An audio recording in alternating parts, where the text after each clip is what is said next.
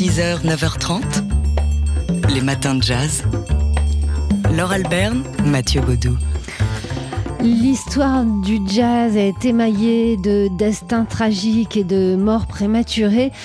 Un article euh, dans Slate, euh, sur le site slate.fr, euh, nous fait la liste des risques du métier de musicien. Ouais, être musicien, c'est un engagement physique. Et on l'oublie souvent et cela a des conséquences.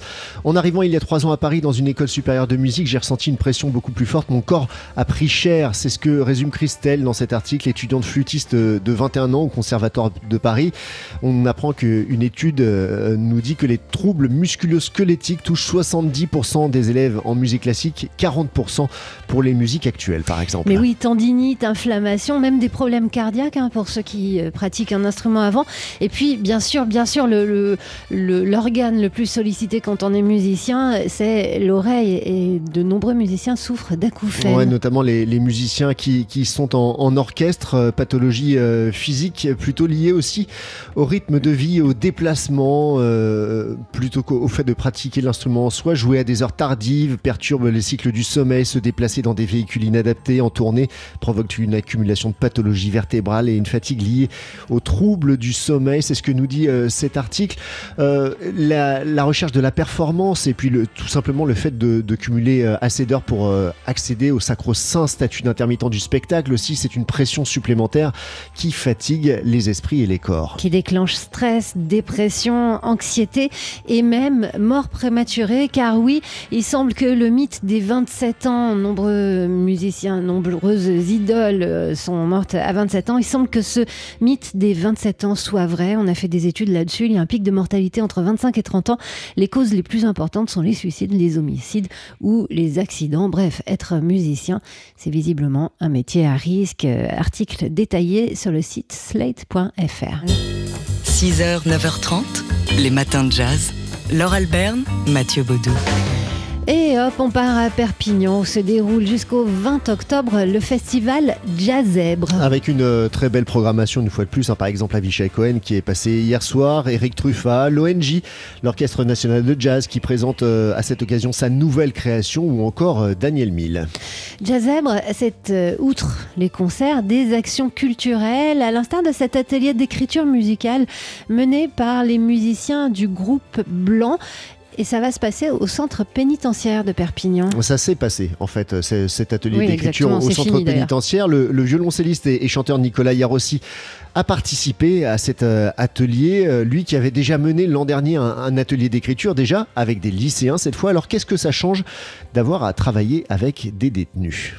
Ce que ça change, c'est que déjà, eux, ils sont, sont pas dehors. Hein. Donc la, la notion de liberté d'expression, déjà rien que ça, par exemple, c'est une notion qui prend vraiment énormément de sens. On travaille sur l'écrit. L'écrit, c'est un moyen de s'exprimer. Quelque part, on leur redonne la parole. On leur redonne un, bout de liberté. Donc, ça donne des choses super. Euh, nous, on a été surpris de leur productivité et puis euh, de leur envie aussi de dire. Alors, euh, évidemment, bah, il y a des sujets récurrents. le sujet de l'enfermement, de la prison. Oui, c'est un sujet qui est qui est là, qui est présent parce que c'est c'est ce qu'ils vivent au quotidien. Je veux dire, nous, on sort, on sort de ces ateliers, on sort de la prison, on est on est dehors, on est libre. Euh, eux, ils restent encore dedans. Et euh, je trouve que la force de cette action culturelle, enfin, de ce qu'on a mené euh, comme atelier, c'est qu'on a réussi à créer un groupe cohérent déjà entre eux, qui se connaissaient pas, donc on a, a l'impression qu'ils sont devenus quand même assez copains. Et puis la relation qui est entre avec nous, elle est aussi super. Voilà, Nicolas aussi donc du groupe Blanc. Alors, euh, l'atelier euh, mené à porter ses fruits. Hier soir, il y a eu un concert, ce qu'on appelle une restitution. C'était au centre pénitentiaire avec les détenus et euh, avec un, public choisi. Et ce soir, ce sera bah, la version à l'extérieur de la prison, malheureusement sans les détenus qui n'ont pas pu obtenir d'autorisation de, sortie, mais avec les musiciens du groupe Blanc. Et ça se passera donc euh, à la Casa Musicale dans le cadre de ce festival Jazzèbre à Perpignan jusqu'au 20 octobre. 6h, 9h30, les matins de jazz. Laure Alberne, Mathieu Baudou. C'est cet après-midi, normalement, hein, en début d'après-midi, qu'on va connaître euh, le lauréat du nouveau prix Nobel de littérature.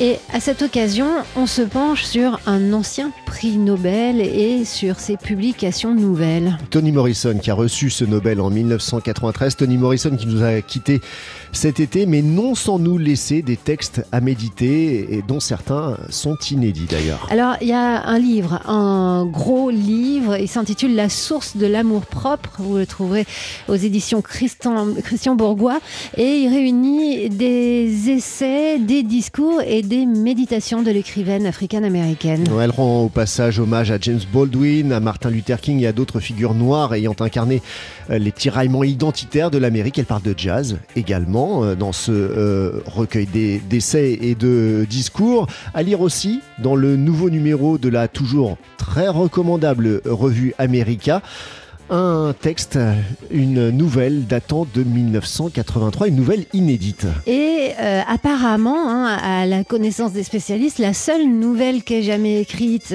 Tony Morrison, et c'est d'une habileté, c'est une nouvelle qui réunit puis oppose deux femmes, l'une est noire, l'une est blanche. Euh, l'auteur, l'autrice euh, décrit extrêmement bien les tensions raciales qui peuvent s'incarner euh, dans leur rapport. Et là où c'est extrêmement habile, c'est qu'on ne sait jamais qui est noir et qui est blanche. C'est un texte absolument fabuleux à lire donc dans America. Tony Morrison, donc à lire et à méditer quant au nom du prix Nobel de littérature 2019. Il sera donc annoncé aujourd'hui à 13h. Les matins de jazz. De l'œil à l'oreille. Ce matin, sur TSF Jazz, comme tous les jeudis matins, on parle d'art avec vous, Jean-Christophe Castelin, directeur du Journal des Arts. Alors, euh, le Louvre a inauguré avant-hier ses nouvelles réserves à Liévin. Et vous pensez que c'est un sujet pour nos auditeurs, ça? Oui, je le pense. Et d'ailleurs, c'est pas pour rien que le ministre était présent euh, mardi à l'inauguration de ce nouveau bâtiment qui est construit pas très loin du, Louvre-Lens et qui doit accueillir à terme 250 euh, 000 œuvres, euh, ça n'est pas rien, qui sont actuellement disséminées dans 67 lieux différents. Alors, c'est vrai que moi j'ai eu la chance de visiter le lieu. Le, bâtiment est très beau. on aurait pu s'attendre, vous savez, pour des réserves à un entrepôt en tôle ondulée. Et en réalité, c'est un vaste bâtiment de béton, très, très design, semi-enterré avec un toit végétal donc oui, alors je pense que le sujet mérite qu'on s'y attarde car ces nouvelles réserves répondent à trois enjeux très important. Le premier enjeu, c'est celui de la sécurité. Parmi les 67 lieux dont je viens de parler, il y a naturellement le Louvre, dont une grande partie des réserves sont en zone inondable. Et ça représente pas moins de 150 000 œuvres. Euh, et le risque est avéré, puisqu'on se souvient qu'en 2016, euh, le musée avait été fermé 4 jours euh, au moment de la montée des eaux de la Seine et que les œuvres avaient commencé à être remontées dans les salles d'exposition, précisément pour essayer d'éviter l'inondation des réserves.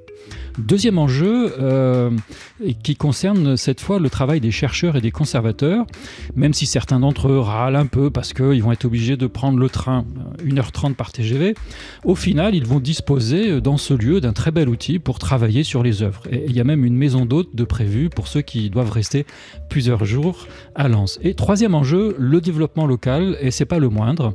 Lens est l'une des régions les plus pauvres de France depuis la fermeture des mines, et l'arrivée du musée du Louvre avait déjà apporté un, ballon d'oxygène que, l'ouverture des réserves va certainement amplifier. Ici, il faut cependant un tout petit peu nuancer. L'impact économique des deux équipements va sans doute prendre beaucoup plus de temps que ce qui était prévu à l'origine. Ce qui est notable, c'est l'impact symbolique. Et alors, comment ça va s'organiser pour euh, déménager toutes les œuvres? C'est énorme. Hein oui, alors là aussi, ça va prendre du temps, au moins 4 ans. 250 euh, 000 œuvres, euh, ça n'est pas rien, qui vont être déménagées et installées sur de très très grandes étagères rien que pour l'année euh, prochaine, ça représente 220 déplacements euh, en camion entre Paris euh, et Lens. Et d'ailleurs, une des prouesses du chantier est que l'emplacement de chacune des œuvres a déjà été déterminé. Vous voyez, Laure, qu'il y avait bien là un sujet? Effectivement, et un sujet que vous développez d'ailleurs dans le nouveau numéro du Journal des Arts que vous avez la chance et le bonheur de diriger Jean-Christophe Castelin. Les matins de jazz. De l'œil à l'oreille. Avec ce matin le directeur du journal des arts, Jean-Christophe Castelin. Alors Jean-Christophe, on en est où de cette histoire entre la France et l'Italie au sujet des œuvres pour l'exposition Léonard de Vinci? C'est le feuilleton de l'année. Bah oui. Eh bien non, les choses ne s'arrangent pas. On pensait qu'avec le changement de gouvernement, tout cela serait arrangé. Eh bien là, c'est un nouveau front, l'espace judiciaire, qui vient de s'ouvrir. Une association patrimoniale, Italia Nostra, pas besoin de traduire, a obtenu une mesure conservatrice de justice empêchant la sortie de plusieurs prêts pour cette exposition, dont le célèbre dessin L'homme de Vitruve. Le tribunal doit prendre une décision le 16 octobre, c'est-à-dire quatre jours avant le début de l'exposition. Le suspense reste donc entier. Alors, puisqu'on parle d'exposition, je suis sûre que vous en avez une à nous recommander pour ce week-end. Oui, tout à fait. Je suis allé voir il y a quelques jours Toulouse-Lautrec au Grand Palais et je la recommande. C'est une très belle rétrospective du peintre des cabarets de Montmartre et des maisons closes. Euh, ceci dit, ceux qui, pensent trouver une ambiance un peu coquine comme décor à l'exposition risquent d'être euh, déçus parce que la mise en scène est délibérément froide avec des tableaux qui sont un petit peu petits d'ailleurs pour euh, des salles qui sont très très grandes. Donc je l'ai dit, c'est voulu de la part des conservateurs qui refusent de réduire Toulouse-Lautrec à cette imagerie un peu canaille pour précisément mieux mettre en valeur la dimension artistique du peintre. Grosse exposition, un gros événement Toulouse-Lautrec, donc au Grand Palais. Merci Jean-Christophe Castellan. On renvoie au nouveau numéro du Journal des Arts qui fait sa une entre autres sur la Biennale de Lyon.